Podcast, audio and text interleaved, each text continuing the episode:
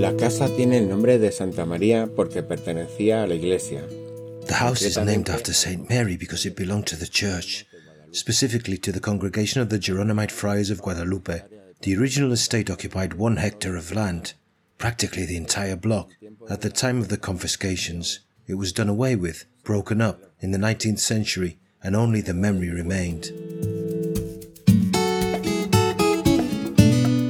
Tourism in Madrigalejo. Smart tourist signs in audio format. St. Mary's House, Death of Ferdinand the Catholic.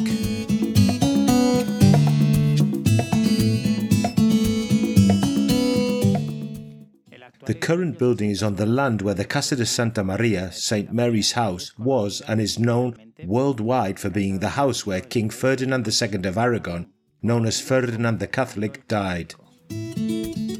It has four rooms with interesting audiovisual projections where they've tried to restore original parts of the old house and recreate scenes with all kinds of details.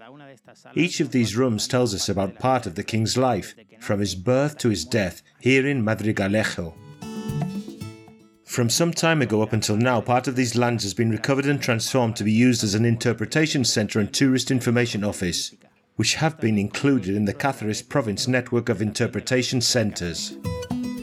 A significant part is dedicated to the Ethnographic Museum and another to a small archaeological collection with original materials. There's a reproduction of the Boar of Madrigalejo. The original is in the Cáceres Archaeological Museum. What's most attractive and original is the room where the king died, which has now been renovated and was the only room in St. Mary's house that faced the Ruecas River. The coffered ceiling is original, as are the room's walls and the general structure. It underwent an important refurbishment when it was declared an asset of cultural interest, and the decoration was done using tiles from Talavera de la Reina. The king died here because he was travelling from Trujillo to Guadalupe along the royal road that passed through Madrigalejo. Close to the municipality, the king felt a deterioration in his state of health. At that time, Fernando the Catholic was 64 years old and quite ill, and they brought him to one of the best houses in the town, under the guardianship of the Geronimites of Guadalupe.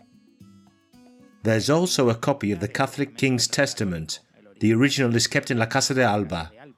In fact, the testament symbolizes the unification of the kingdoms through the signing of it. There's a legend that tells of a sorcerer that told the king he would die in Madrigal, but he related it to Madrigal de las Altas Torres, where his wife Isabel was born. He spent his life since then without going there. However, he did not hesitate to go to Madrigalejo.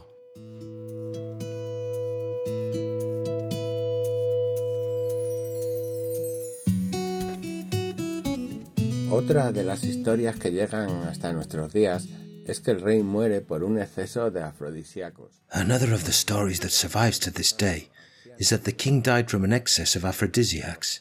Since he was ill, an old person who was married to his second wife, a young woman who wanted an heir at all costs. And although it's true that the king at certain times consumed aphrodisiac substances, this was not the reason for his death. He actually died because he was already sick due to many other health problems that made him get worse.